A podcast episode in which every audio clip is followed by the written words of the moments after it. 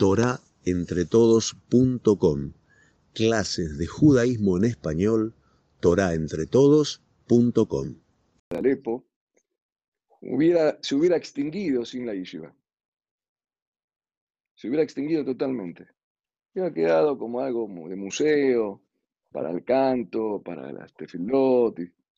Pero la vida, la práctica de las mitzvot, familias que cumplen mitzvot, una escuela con tantos alumnos, todo, toda esta keilá eh, pujante, es, eh, el motor sin duda es en la yeshiva donde se forman personas con eh, tradición, con fe, con Yachamay, Abrejim, Balebatim, trabajadores, Covim, Natural, pero todos, todos en la misma senda de la Keilá que, que, vinieron de, esa, de hace 100 años. Y hubo un impasse, en la mitad no fue así.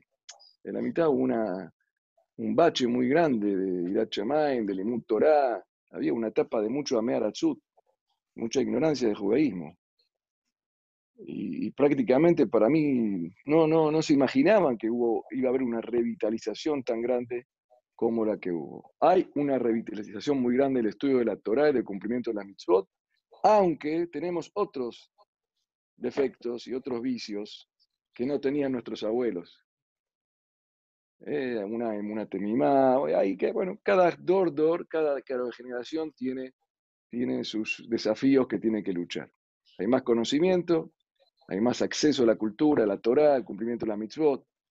Antes había un lulab para todo el knis. Un lulab por barrio había.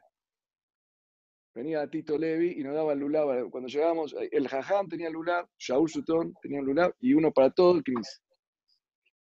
Y eso fue en esa época, quizás antes era más difícil, no, había, no sé si había mucho lulab. Ahora todos tienen lulabín, todos tienen tefilín Benután, todos hacen todo, todo, todo el conocimiento, todo el cumplimiento de la mitzvot. Quizá nos falta otras cosas, pero bueno, se reactivó la cultura y el cumplimiento de la mitzvot, el estudio de la Torah, el cumplimiento de las mitzvot, que es, es una base fundamental, se reactivó y había quedado casi en la extinción, gracias a la Yeshiva Bet David. Sí, Moshi, otra pregunta, a ver. Después, desde chico, ¿usted tenía otras aspiraciones o siempre usted pensó dedicarse al estudio de la Torah? Mira, de chico, eh, iba y venía las... Eh, muy buena pregunta esta que vos haces. En no, no, lo importante no es lo que, lo que me pasó a mí, sino cómo cada uno podría aprender, ¿no? Lo que influyó para que uno eh, se incline hacia estudiar Torah fue más que todo, primero que en muchos momentos tuve buenos maestros de estudiar, para estudiar Torah, que me hicieron descubrir la, belleza de la Torah. Y recuerdo al Moré Miguel Arari, que me preparó para el Bar Mitzvah. Yo iba a la escuela de Talpiot, como lo dije, ¿no? en la Yeshiva recién entré cuando estaba en segundo año o en tercer año. Estaba en el colegio Talpiot, iba a la mañana y a la tarde, hebreo y castellano. Y en el segundo año me pasé a la tarde, había muchos ya que empezaron a hacer eso, iban a la mañana al colegio, a otro colegio nacional o estatal o de otra comunidad y a la tarde íbamos a la yeshiva.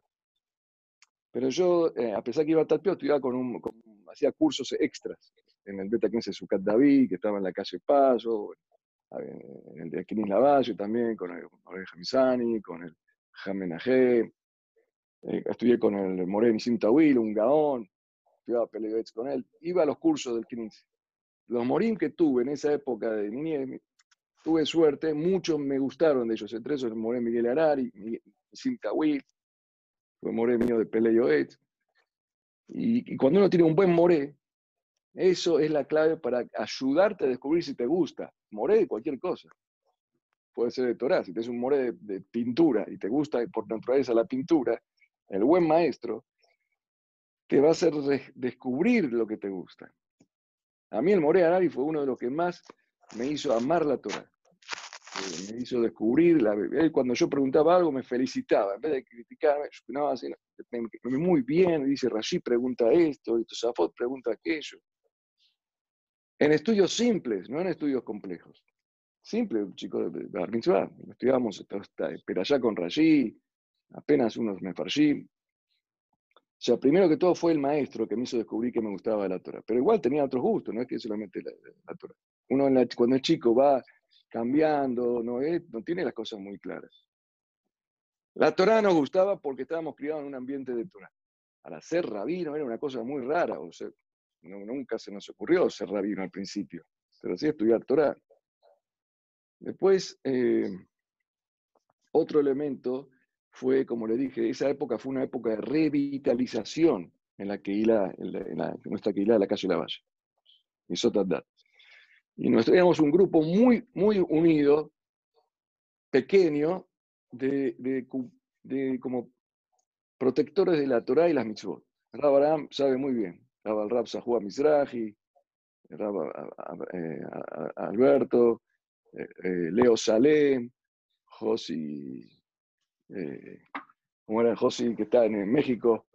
Yossi Duek, Yossi Duek, los, los Kwan, los, los eh, Farjun, Trenjan, éramos una cofradía, así como un grupo de jóvenes, eh, eh, que, estábamos, eh, éramos una cosa rara, y eso nos hizo unidos, íbamos en Mar del Plata de vacaciones, y nos íbamos de vacaciones a la playa, a una playa lejos, en Chapadmalá, para estar en una playa separada, ¿no? mezclando con, la, con, con Toda esa vivencia de los amigos, las amistades que uno tiene también influyen para que uno vaya eligiendo lo que quiere hacer.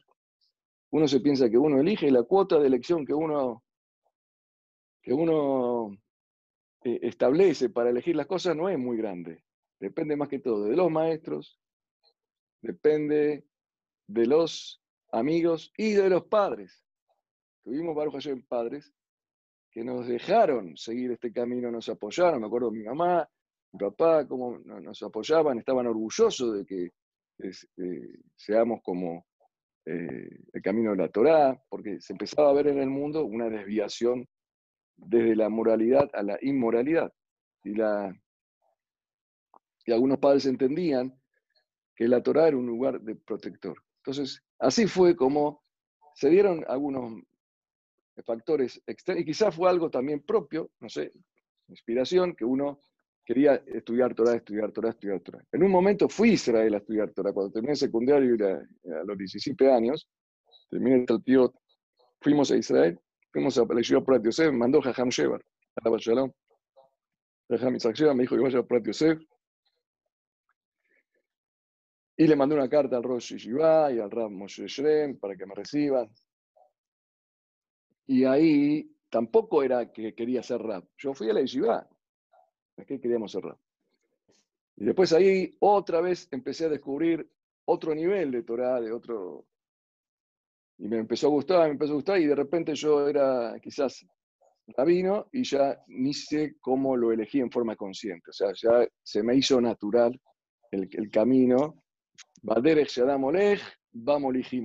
El camino que uno se va, sube un tren, ya está, estás en el tren, y después cuando estás en el tren, de repente te das cuenta que sos rap y o ejerces como rap, no sé si uno rap, así de la palabra que uno dice, ejerce como rap, pero fue por causa de los maestros, de los, el ambiente, de los amigos, de los padres y del entorno de la Keila.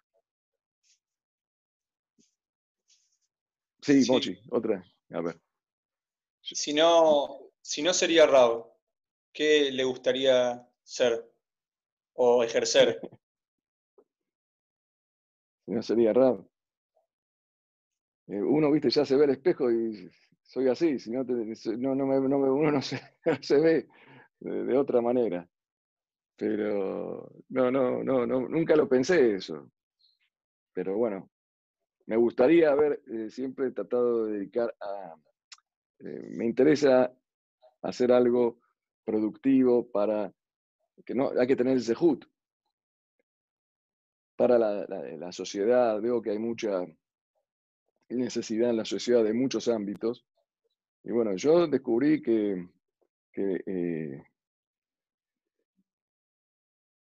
desde que cuando volví de Israel, te voy a contar que tiene algo que ver. Vi que estudié yo, cuando volví a Israel la última vez, me voy a saltear toda la primera vez, la última vez cuando yo recibí de Dayanut, estudié Dayanut en, el Bet Midrash y Javedad.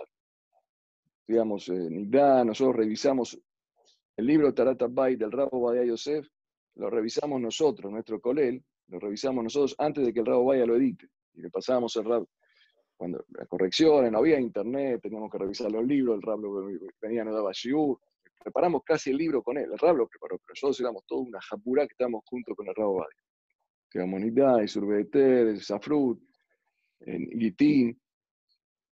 Cuando venimos a Buenos Aires, eh, yo me encuentro que eh, el público para aplicar todo eso era ínfimo. Veía, porque tenía amigos también, en otros amigos, otros conocidos, conocidos más que amigos, que se estaban dispersando y, desafiliando de la comunidad. Entonces, eh, vi que esto es, esto es un, tremendo. Uno va a enseñar a la hot kashrut, y, ¿a quién? Si la gente no come kasher, vamos a hacer más vamos a hacer supervisión, y irushin, pero no va a haber gente que venga, la gente se estaba dispersando. Era una época de asimilación, por muchos factores, en, nuestra comunidad. Entonces, mm, al final, eh, como que me dediqué más a algo que no estudié que a algo que sí estudié, que fue a recuperar a aquellas personas que se estaban desafiliando del judaísmo para que se integren al judaísmo y que tengan, y que si alguien produce algo cayer, que tenga, haya gente que coma cayer, que haya gente que vaya a la escuela. O sea, vos me preguntás qué hubiera hecho si no hubiera sido rap. Yo me siento con una tendencia de ir a buscar a alguien que se está yendo, que, se está, que necesita algo. Bueno, pero si hubiera que, si no todos tienen ese jut, Baruch Hashem, el entorno me dio el sehut de poder dedicarme al Tzibur y, lo hago. Me, gustó al final lo que soy, soy y como soy le agradezco. Baruch Sheazan y Kitsono. ¿Qué más, Mochi? Tengo una pregunta del Ram Miguel Candini, varias personas la preguntaron, es ¿cómo logró tener tanta relación con el Jajam de Yosef y hasta cuándo llegó esta relación? Me nombras a Miguel Candín, que seguramente es el nieto de don Miguel Caín, Candín, a quien yo conocí, que era yerno de, de Jajam Isaac Sheba, Es otro de las personas que me estimulaba. Había mucha gente que me estimulaba, me daban aliento. Había otro, don Marcos Salem, miembro de la comisión directiva, ni, que hablar, Shaul Sutton. Eh, eh, el Rabo Bayo yo me acuerdo cuando vino el Rabo Bayo eh, la primera vez que lo conocí yo no había ido a Israel todavía, tenía 15 años vino a Buenos Aires, lo vi como entró al Kini Lavalle, como un melej, eso me impresionó mucho, tuvo mucha impresión, vi un cabot muy grande. El jajam le hizo mucho cabot, habló y tú pude entender, pero me impresionó su Adrat Panim. Después cuando fui a Israel, la primera vez que tenía 16 años, fui a pasear con el plan Tapuz, era un plan que había de, la Sojnut, fui a visitar a Rabo Bahía, le dije a Hazón Bahía. Y cuando me recibió, me, dijo, vos sos eh, nieto de Raham Abraham Antevi Saca, que era, él me tomaba examen a mí, me dijo. Entonces, él escribió en su Yomán, en su registro, que me vino a visitar el bisnieto de Raham Abraham, ah, Abraham Antevi Saca, que era el maestro, me, contó, vos tenés que ser como, me dijo, vos tenés que ser como tu bisabuelo. Tu bisabuelo no paraba de estudiar Torah. Tu bisabuelo era una persona taquif. No, no sepa ni, no, se claudicaba ante nadie. Él me preguntaba a mí, me, dice, me hacía preguntas y yo a veces le discutía y era tanta kif que no aceptaba mis explicaciones. Una vez me gritó, me dijo Rabaya, porque yo discutía con Ebenish High. Y él me decía, usted no puede discutir con Ebenish High. Y, yo le dijo, me contó Rabaya, me dice, yo le dije a, tu bisabuelo, pero usted también discute con Ebenish High. Porque usted hace así, así, así, así. Y él dice, yo soy Halevi, y los Halevi tenemos otra costumbre. Usted es iraquí, el rey Israel es iraquí y no puede discutir con él. Y bueno, después la, entonces ya me quedó una impresión de Rabo Badia de, de, esos dos, tres encuentros que tuve. Cuando fui a Israel a estudiar por ATOCF, bueno, entonces ahí lo vi al rato de vuelta otras veces, vino a la Yeshiva, lo fui a visitar. Y después cuando fui una tercera vez a Israel a estudiar para Dayanut, yo quise entrar a Hazón Obadía. Entonces fui a hablar con el Rabo Obadía Yosef. Me dice, no, Hazón Obadía no. Me dice, ahora, la semana que, el mes que viene, mi hijo, el Rab David Yosef, va, a abrir un colén nuevo en Javedad, vos vas a ser el primer abreje. Y él me invitó y fui el primer a Jabrutá del Rab David Yosef un año. El Rabo Obadía me hizo Jabrutá del Rab David Yosef un año. El cole era chiquitito, todos los, tuve el sejud de ver muchas creaciones de, establecimiento como la de David, también vi la de Javedad. El Rao Vaya fue el que me puso. Y, para, y también vivía en, eh, en el mismo barrio del Rabo Vaya. Hacíamos tefilá todos los días durante los cinco años que estuve en Israel. Él me puso en el cole, en el, en. Aparte, eh, mi señora, nieta de Shaul Sutón, Jonah de Salomón Sutón, que tenían un gran vínculo con el Rabo Bahía, venían a visitarnos cada tanto el Rabo Bahía, con Shaul lo quería mucho y estaba en contacto con él.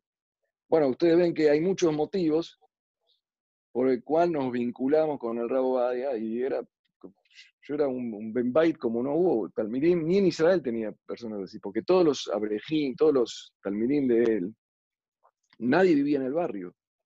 Yo era el único, el único alumno en la época del Rabo Baya, que era la época de su Abdullah más grande, que vivía en Shabbat con él y tefilá todos los días con él. Éramos 15 personas que hacíamos Shahrid con el Rabo Baya. 15.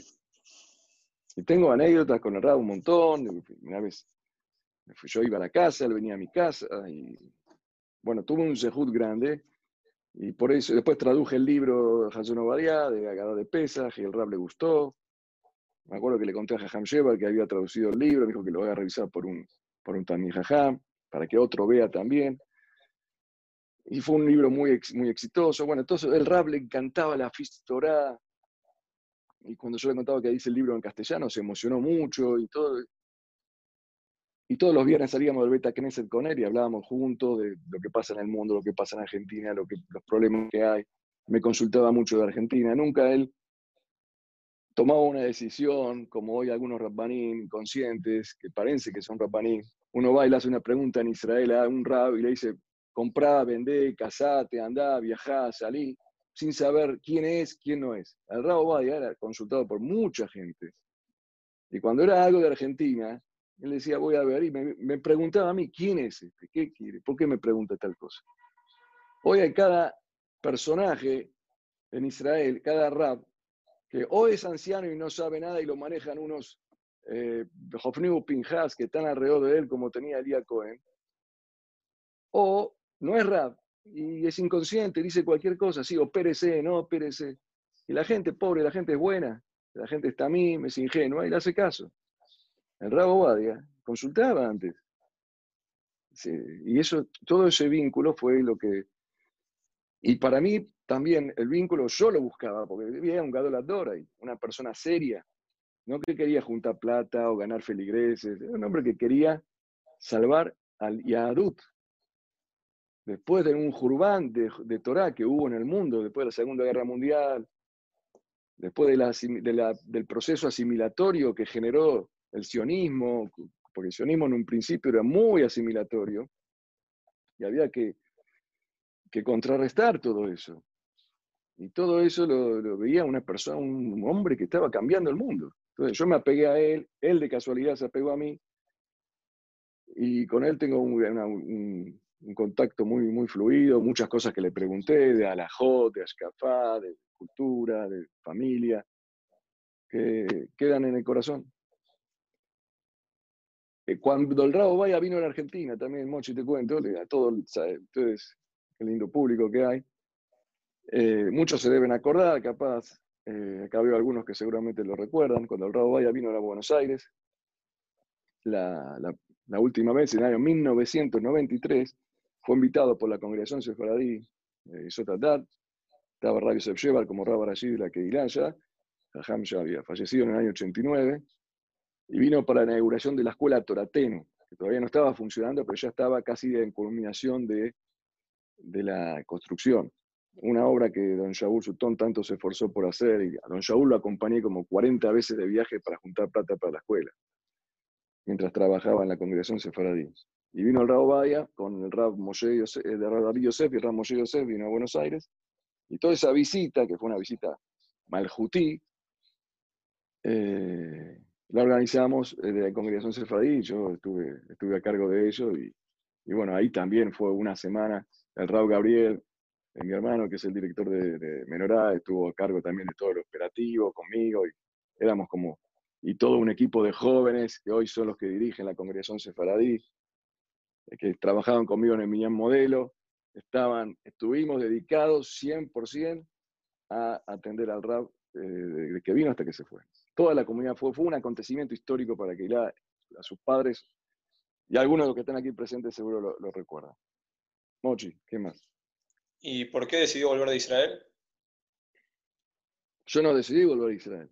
¿Quién te dijo que? Primero tengo que preguntar si, si, si decidí. Yo no, no, decidí, volví. A veces uno vuelve, pero no decide volver. A veces uno hace algo y no lo decide. En realidad yo vine una vez a visitar acá, a la historia está muy interesante. Una vez vine a visitar, era Pesas, no sé si Pesas, vine a pasar Pesas con mi familia. Y eh, la historia fue así. Cuando llegué, aparecieron dos Kedilot que querían me ofrecieron si querían ir a trabajar ahí. Ya había estudiado en Israel cinco años. Uno era Yishurun, otro era la congregación Sefardí. Jajam vivía, Baruch Hashem,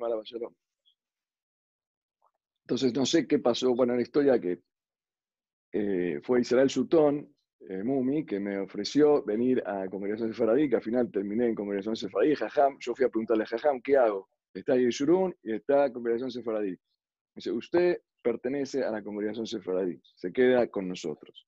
Entonces ahí me quedé a trabajar en, eh, en la Congregación de Faraday como RAD del Minia Modelo. El RAD del Minia Modelo era, era algo que no sé si hoy ustedes van a...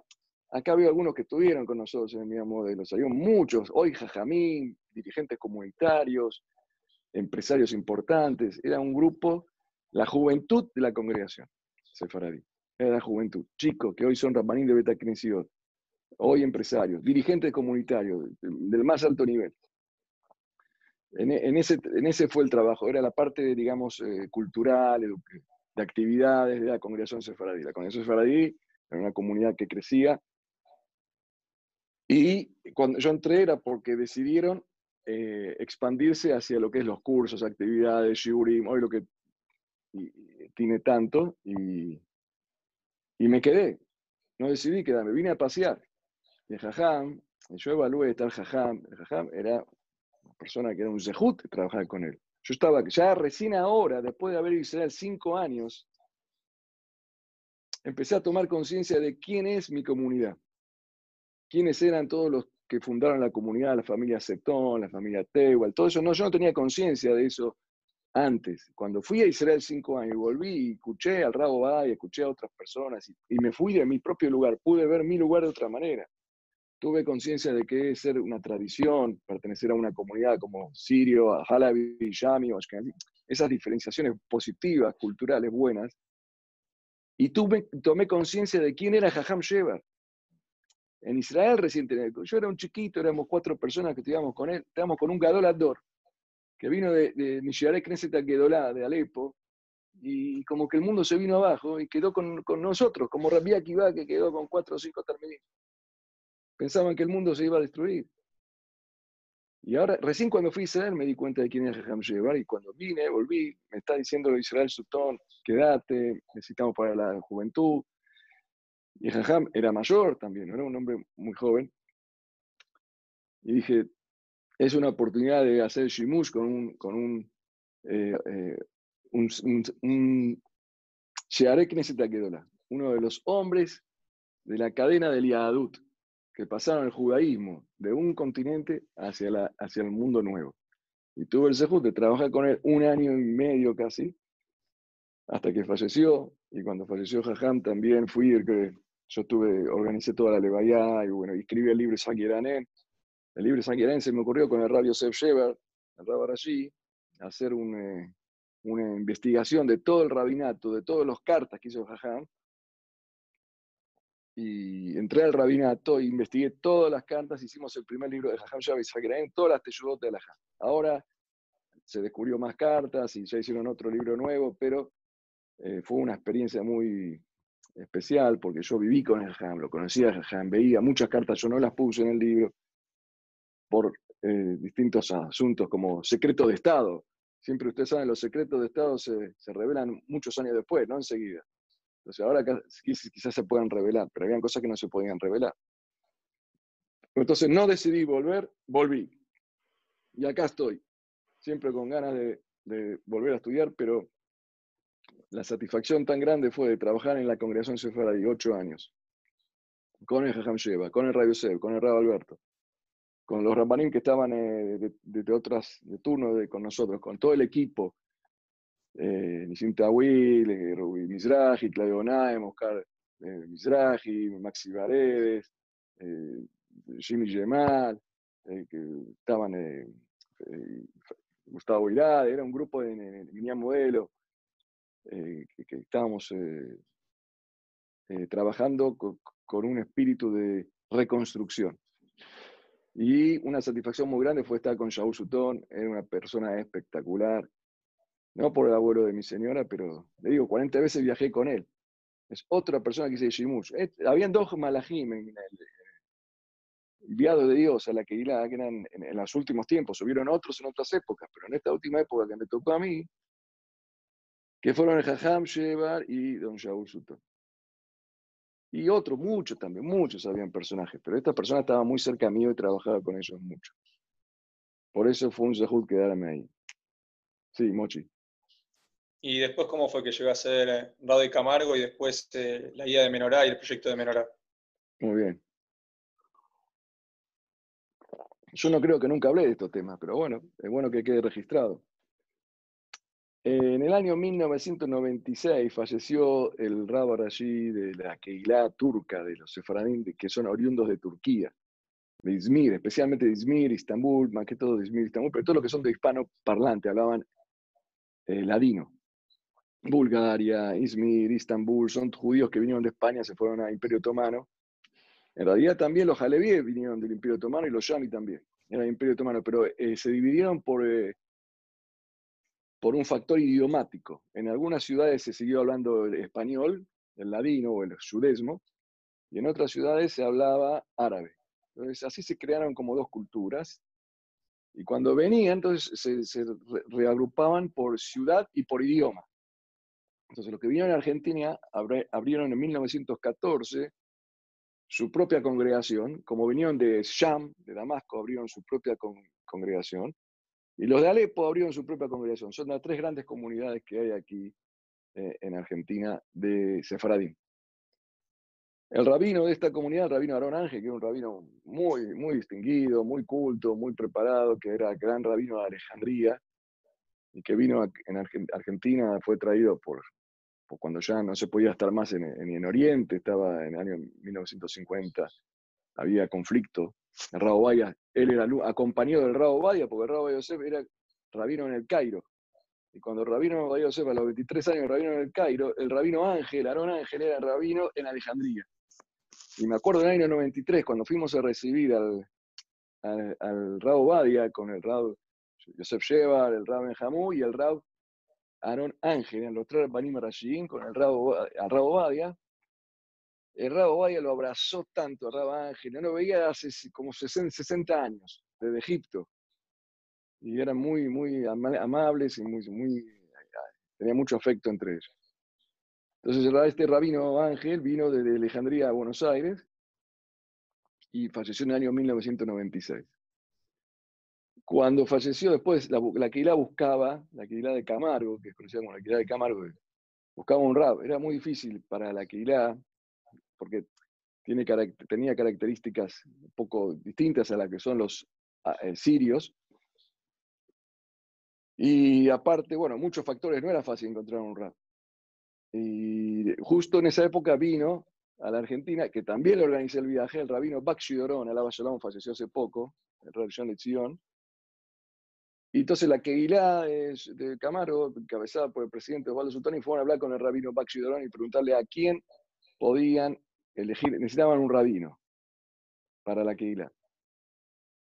Entonces el rabino Baxi me habrá consultado con el rabino Yosef, y me preguntaron a mí al final si yo estaba dispuesto, y ahí fue cuando el rab Rashid Israel me dice, quiero ser rab de la Keilah de Camargo, analicé y vi que Baruch Hashem eh, eh, la, fuerza que tiene la Keilah de la Valle es tan grande que yo ya no puedo, mucho para aportar no tengo. Entonces diga, me, me, sentía más útil en una Keilah que había que hacerla reflotar. Ellos mismos decían, quiero, queremos que nos venga a sacar de la decadencia. Ellos mismos lo decían, porque hubieron muchos años que el rabino estaba anciano y no podía. Fue una época, una actividad muy gloriosa, y por varios factores, uno de los factores no tenía ni yeshiva ni escuela. Y no es fácil, no es fácil revertir, no todas las personas. A mí me interesa los proyectos que son de crisis, de que salvar algo. A veces es más difícil mantener las cosas que crear cosas. Y, ya la Queilada de la Valle, la congregación Seferadí estaba, ya había sido establecida por el Jajam, estaba todo. Yo, mi, aporte como que lo vi casi concluido y, y me vi más necesario allá. Y por eso es que decidí y acepté con el apoyo de los, los Rabbanim, el Radio Sef y, la gente de todo el equipo me aceptaron. Y por eso fui a la Keilah, a Sisba de Camargo, donde Baruch Hashem tengo una gran satisfacción de poder trabajar ahí y hemos hecho también junto con nuevos jóvenes que se acercaron. Hicimos una escuela hoy, Bereshit, que tiene 300 alumnos. Una escuela nueva en Villa Crespo, una yeshiva, donde se formó muchos talmidim. Uno de los talmidim nuestros Hoy es el Mashgiach de la yeshiva del Rabbak Shidron en Israel. Muchos de ustedes lo conocen, el Granesco, por ejemplo. Y bueno, así, se, yo me considero como una especie de, de, ramificación de los Rabbanim de antes que, que, tienen que hacer el trabajo de ellos. Soy un portavoz nada más, del Jajam, Shebar, del Rabángel, y, y hacemos ese trabajo. Donde me manda Boreolam, ahí tenemos que estar. Mochi. ¿Y Menorá, cómo, cuándo y cómo fue que surgió el proyecto de Menorá? Menorá es otra historia también importante, que la hicimos con mi hermano Rado Gabriel juntos. Porque Camargo, la CISBA es una queilá. Una cosa es una queilá. La Valle es una queilá. Queilá son comunidades, tienen Betacnes, un cementerio, una escuela, una yeshiva. Es un ámbito comunitario. Pero en mi trabajo eh, comunitario yo fui descubriendo la sociedad argentina y vi, lamentablemente, el 80% de los jóvenes judíos no estaban vinculados a una comunidad. Lo vi con los números, lo vi con mi vivencia. Me encontraba con la gente. Yo hacía un casamiento y vos saqué, nada, ¿a dónde vas? No, a ningún lado. Hay una estadísticas alarmantes de asimilación. Y entonces la comunidad no alcanza, porque la comunidad tienen una tendencia a cerrarse, que no está mal, es bueno. Tienen que haber elementos e instituciones eh, que se fusionan y se bloquean para protegerse de, como un arca de Noé frente a la incertidumbre y a la, y a, la inmoralidad o la corrupción que, que nos rodea. Entonces es bueno vivir en una comunidad, es bueno sentir el apoyo de la comunidad. Pero el 80% nos dimos cuenta con mi hermano que no están vinculados a una comunidad.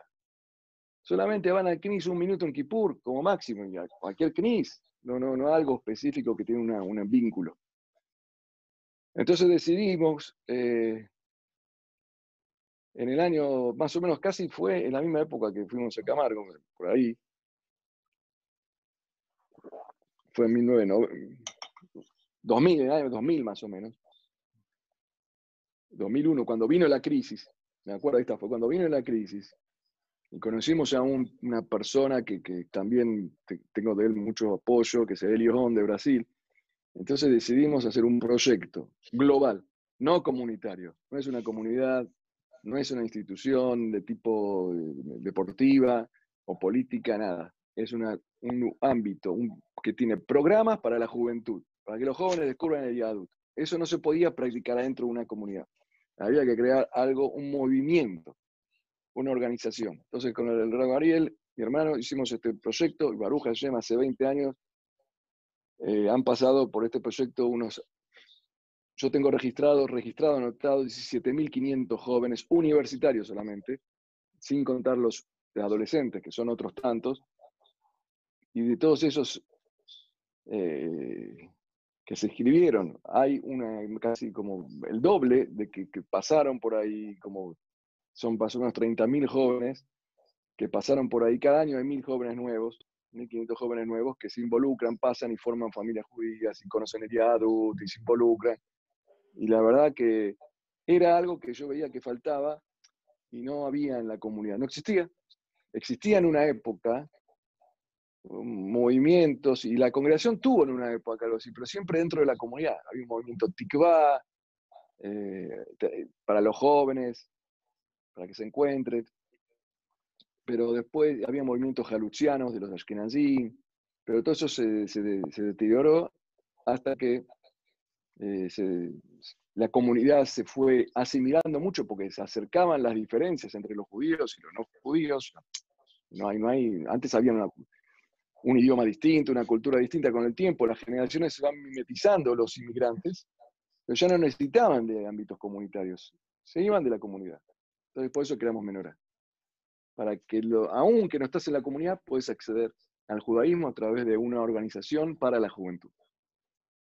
Mochi. Y después una última pregunta, que pasamos a la pregunta de Ashkafa. Sí.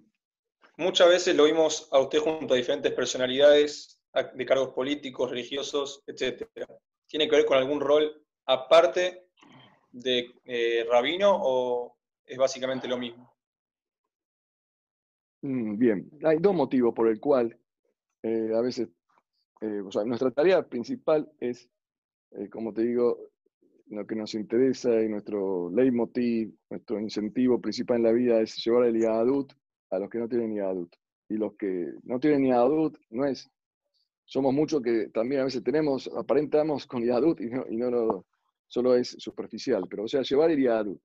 Pero para llevar el Yadut al mundo, necesitas tener también un vínculo con el, todo el mundo.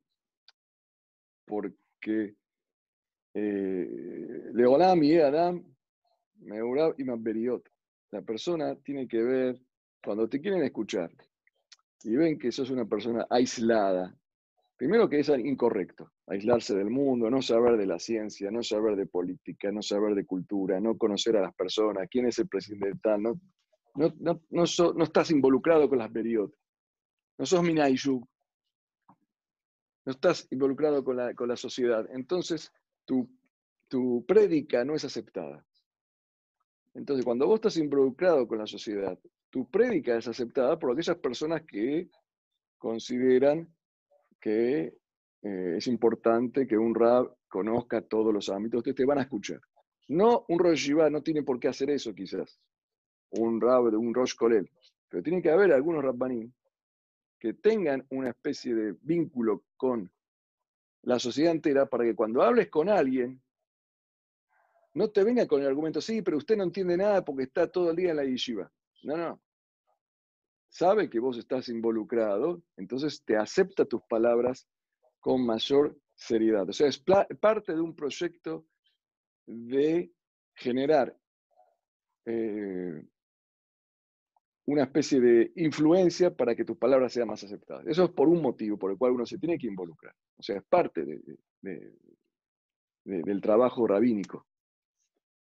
Eh, en otra parte es porque un rab, muchas veces todos los rabánicos cuando estás en un cargo de, una keilá, tenés que involucrarte con personas porque te invitan, somos parte de una sociedad donde hay que participar en algunos eventos, entonces el cargo oficial nos obliga a estar involucrados con personas. O sea, tiene dos motivos. Uno por el cargo oficial, otra por eh, el cargo de Kirub, porque el Kirub requiere que una persona sea aceptada universalmente para que sus palabras sean aceptadas.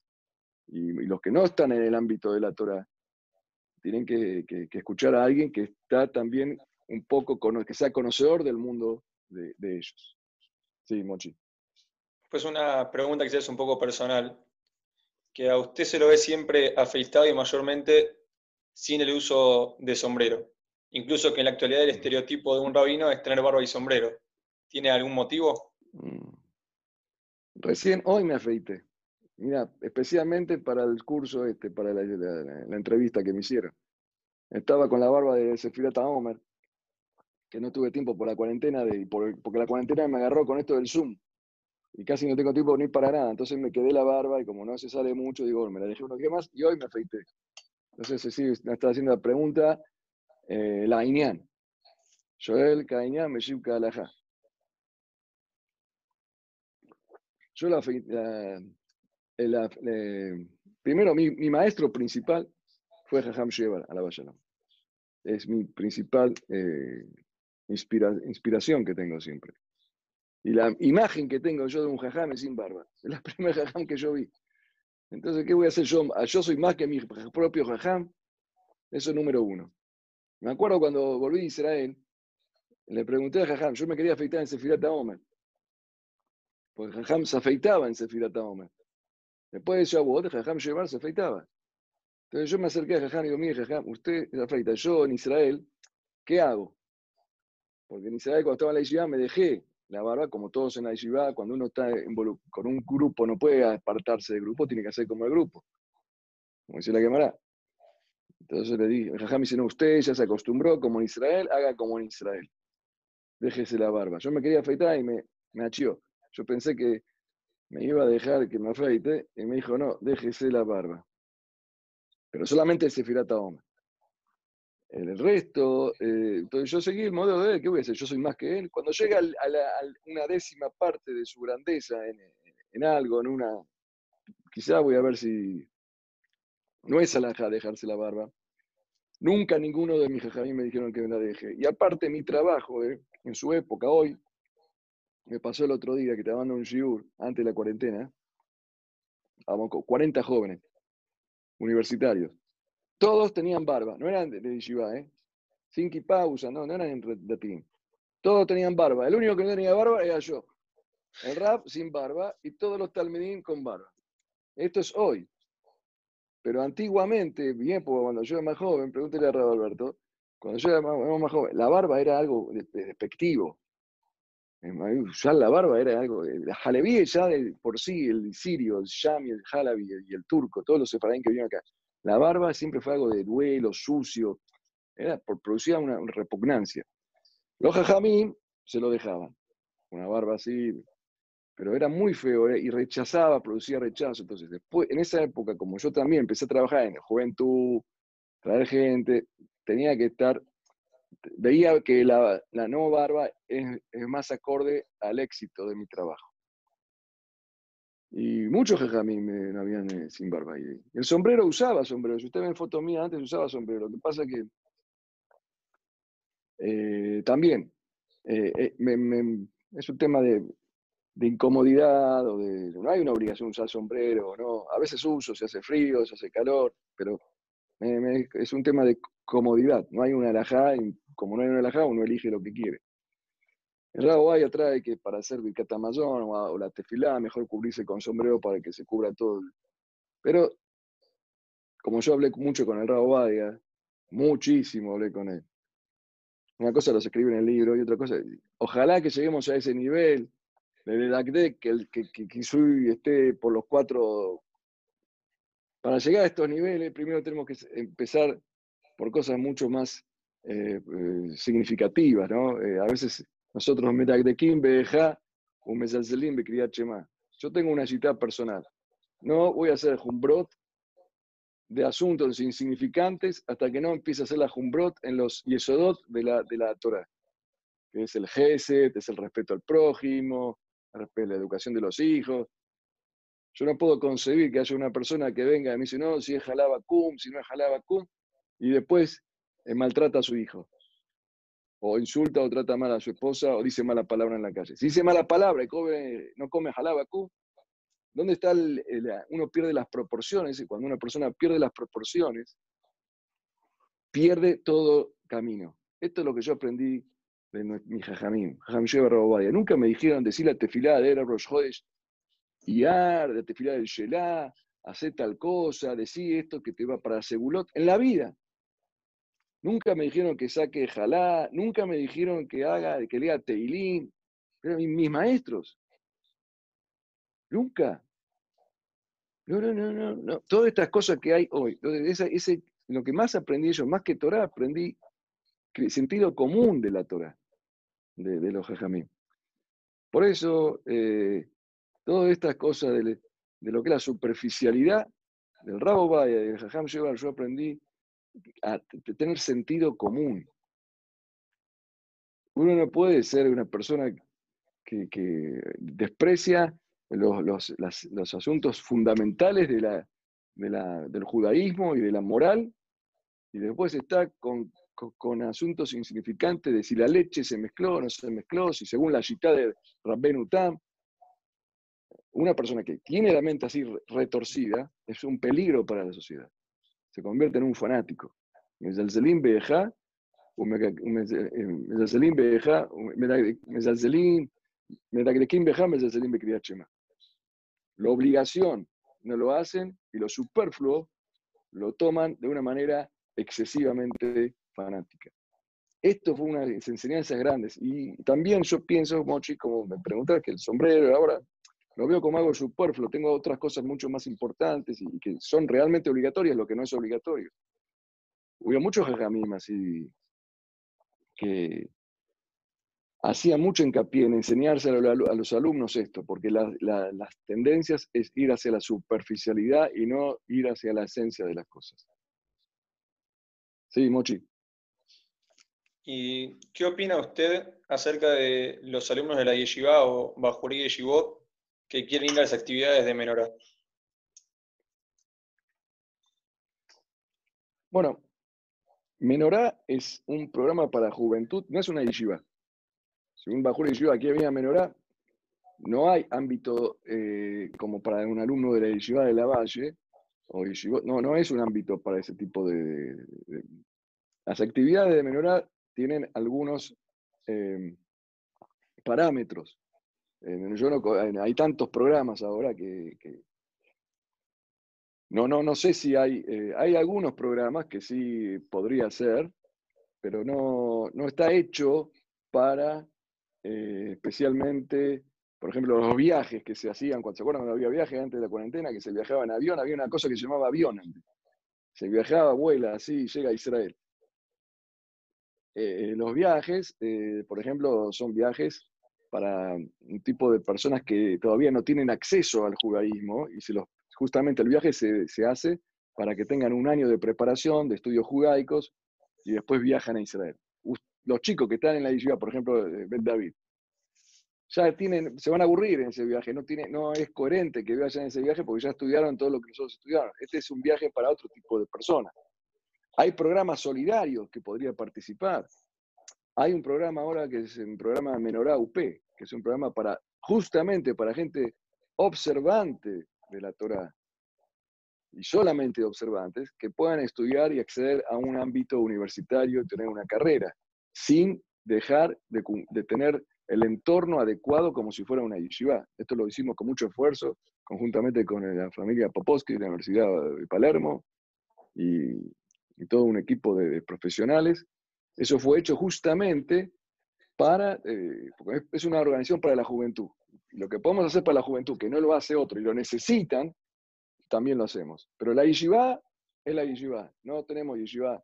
Tenemos un Bet Midrash, que es un centro de estudios judaicos para jóvenes universitarios, que son jóvenes que se involucraron desde la de no haber participado en una yeshiva de jovencitos y se involucraron y quieren estudiar más, tenemos un ámbito para ello. Pero no, algunas actividades podrían ser, otras no, pero no todas son aptas porque no tiene sentido ir a un lugar que uno ya estudió, ah, lo mismo, ya lo sabe, se va a aburrir. Aparte hay... Eso es en regla general. Después cada caso hay que verlo en forma particular. Sí, Mochi. Eh, ¿A qué considera usted una persona religiosa? Uh. Esta pregunta, ¿quién, ¿quién sabe quién es religioso y quién no? Vos sabés mejor responder esto que yo. Yo pienso que solamente Boreolán puede saber quién es religioso y quién no. Nadie sabe nada.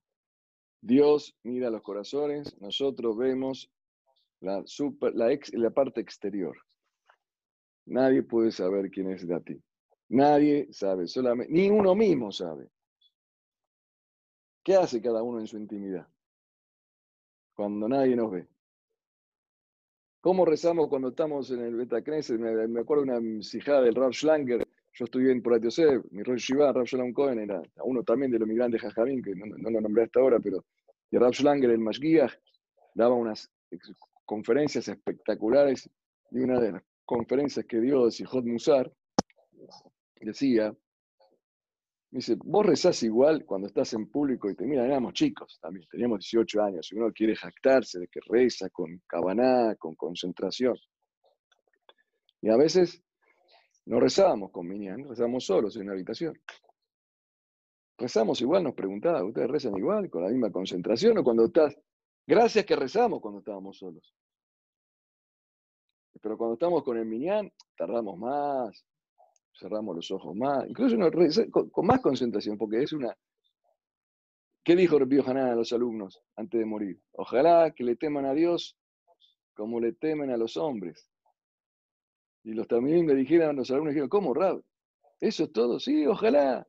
La gente tiene más vergüenza de los demás que de uno. El Rambam lo dice. Si no sería por la vergüenza, eh, delante de, uno a veces se, se, contiene de los placeres y las tentaciones más grandes por la vergüenza del qué dirán qué dirán, sirve. Entonces, ¿quién sabe realmente lo que hacemos y si somos religiosos o no? Solamente Boreolam sabe. Pero yo sé que algo, religioso no es el que se ve religioso. Eso puede ser uno que se vea y otro que no se vea. Pero Boreolam no va a juzgar por la parte de afuera. Va a juzgar por lo que hace en su intimidad, por su forma de actuar, por su corazón. Otra pregunta. ¿Cómo atraer a un ateo, un no religioso, un reformista hacia la religión? Estas preguntas me estás haciendo, me estás matando, porque son preguntas para una conferencia de una hora cada pregunta. Pero bueno, algo tengo que decir. Vos, uno no tiene que convencer a nadie uno tiene que lograr despertar la curiosidad. A mí me parece que eso es el camino para captar lo que sea. Despertar la curiosidad. Primer punto. La gente es curiosa por naturaleza. Segundo, es mostrar afecto cuando vos estás transmitiendo algo. Es como educar a tus hijos. A tus hijos no lo puedes obligar, tenés que hacer que le guste. Tenés que hacer que tengan curiosidad y tenés que hacer que sientan que lo querés, que lo amas. Esa es la manera, no dando una conferencia profesional y académica, eh, filosófica, demostrando la existencia de Dios. No ese es el camino, porque tenemos que bloquear las paredes dividen eh, los prejuicios. Y los prejuicios se dividen con afecto y con despertando al otro la curiosidad y eh, haciendo que, que le guste a él y no obligándolo. Ese es el camino que utilizamos nosotros en todas nuestras actividades, en toda nuestra educación. Todo maestro tiene que hacer eso. Viene un alumno a la escuela, si viene con un palito, le dice, estudia, lee, pa, le pega. Pero si le dice, mirá, esta letra, ¿ves? Es un redondel así. ¿Sabes lo que significa tener O? Mira, una letra es una voz, es una pronunciación. El chico empieza a descubrir las voces y uno le sabe enseñar las letras. Uno queda maravillado de las letras, solamente de las letras. Tenemos que, mostrarle curiosidad. El chico dice, ¿cómo una cosa redondita tiene una voz? Tiene un sonido. Y después le mostrás otro que es un palito y es I. Y otra que es esta es A. Los chicos se maravillan. Pero viene un maestro así aburrido, lea, repita, mire, diga O. Tres cosas. Despertar la curiosidad. Hacer que le guste y con afecto, con afecto. Y después se va a acercar, va a descubrir lo que puede descubrir y se va a acercar a Dios en lo que se puede acercar a Dios, cada uno según su capacidad. Kola Donai Bakoa. La voz de Dios, la voz del Señor en la fuerza, dice. Kola Donai Beadar. Kola Donai Shover Arazim. ¿Qué es Kola Donai Bakoa? La voz de Dios, cada uno la recibe de acuerdo a sus fuerzas que tiene en su, en su en su espíritu. Lo que tenemos que hacer es nada más quitar el tapón del oído. Y cada uno cuando escucha la palabra de Borolá va, a responder como corresponde. El problema es que hay prejuicios. Otra pregunta. Después una última un, anteúltima pregunta. ¿Cómo es la manera correcta que un joven debe encarar la atracción hacia una chica? Y una chica, un chico también. No solamente un chico, un chico. Este, es de la yeshiva esta, por eso. Ah, está bien, está bien. Muy bien, muy bien. Mira. Me fuiste de un tema al otro, total. Primero hablaste de Dios, ahora me estás hablando de chica. ¿Cómo ser engancharse con una chica? Las chicas y la, atracción, hay un texto que yo voy a preparar, si Dios quiere, se lo voy a hacer llegar algún día cuando terminemos. es muy importante la elección que uno hace con quién se va a casar. Obviamente, muy importante. Pero yo, para mí hay dos elementos fundamentales que no debe ser todo tan matemático, porque esto es una relación de, humana. O sea, yo no puedo hacer una especie de, de estudios estadístico, a ver si le hago un cuestionario o una especie de interrogatorio. Tiene que haber dos elementos fundamentales. Uno es una, una interacción fluida durante un tiempo para que uno vea cómo se siente con la persona que uno... Me estás hablando vos para un noviazgo, ¿no? Seguramente, o, estás eh, ¿no? Las dos cosas. Un chico que todavía no... Para un joven, que de edad de yeshiva. Yo estoy hablando para. Vamos a empezar primero por el caso de que uno, ¿cómo sabe si, si la, chica es la, mi chica para mí o no? Hay dos, vamos a empezar por eso, que me parece que es lo más lógico. Eh, en el vínculo que hay por el noviazgo, se ven, se saben, se miran, si hay una atracción, no hace falta explicar mucho, si hay una especie de late corazón, ansiedad, uno le gusta, te hace, quiere volver a verla, y no de una vez, ¿no? De varias salidas, de todo noviazgo cortito no, no es muy recomendable, un noviazgo moderado, eh, y uno ve que tiene ganas y quiere verse y quiere acercarse, y este es el Simán 1, muy buenísimo, esto no hay más que indagar, esto ya hay un afecto. Y después, lo que sí hay que hacer es un poco usar el corazón, el corazón ya está tildado, Después se queda la cabeza. La cabeza tiene que evaluar el contexto familiar, asesorarse con los padres, con gente mayor, que no están imbuidos en la emoción. Y si coinciden las dos cosas, es la persona indicada. O sea, tiene que haber una especie de sincronización entre el cerebro y el corazón. Tres cosas, cerebro, corazón y pasión. O sea, hay afecto, un mínimo afecto, una atracción, y de esa atracción también hay una especie de racionamiento que me dice que es viable esta relación, porque mis padres me lo recomiendan, mis maestros me lo recomiendan, yo mismo, mi razón me lo recomienda. Lo que pasa es que muchas veces, cuando uno está en novio, la razón de uno no funciona. Solo funciona la pasión y la emoción. Y la razón no. Por eso digo que es muy importante aconsejarse con jajamí, maestros, padres, tíos, gente sabia, y, esa combinación de estos tres elementos van a, te, van a indicar si la persona, el chico o la chica son eh, indicadas para, formar una pareja. Respecto a las chicas, no sé qué te referís, como el vínculo de chicos y chicas, eh, eh, la Torá tiene una muy importante advertencia de lo que es el recato. O sea, si yo no tengo, si yo soy un joven de 20 años, 18 años, mi relación con el otro sexo, tiene que ser eh, circunscripto a lo elemental y fundamental y técnico. Yo no puedo, digamos, tener un vínculo eh, de afecto, de salida, porque el, recato, el tseniut, es uno de los fundamentos de la Torá. Lotikrable galoter batá. Todo lo que, lo que miramos, lo que vemos, lo que el contacto, el vínculo con, eh, es muy sagrado y fue, fue reservado para la pareja, el vínculo entre el hombre y la mujer. Eh, pero no significa que uno no puede hablar, intercambiar opinión, hablar de tema, pero con el recato que corresponde según, según el ajá. Mochi. Y, para terminar, Raúl, ¿Macri o Fernández? no, no, no. tenemos prohibido y somos apolíticos. Nosotros rezamos por el éxito del presidente que está para que Dios lo bendiga y que lleve el país por el camino y la senda del bien. No tenemos ninguna posición política. Ningún rabino debe tener una posición política y apoyamos y, consideramos que las distintas opiniones en una sociedad generan esa diversidad, generan un aporte significativo para crecer. Si todo sería una dictadura, si diera una sola opinión, no serviría. Las distintas opiniones eh, son muy buenas.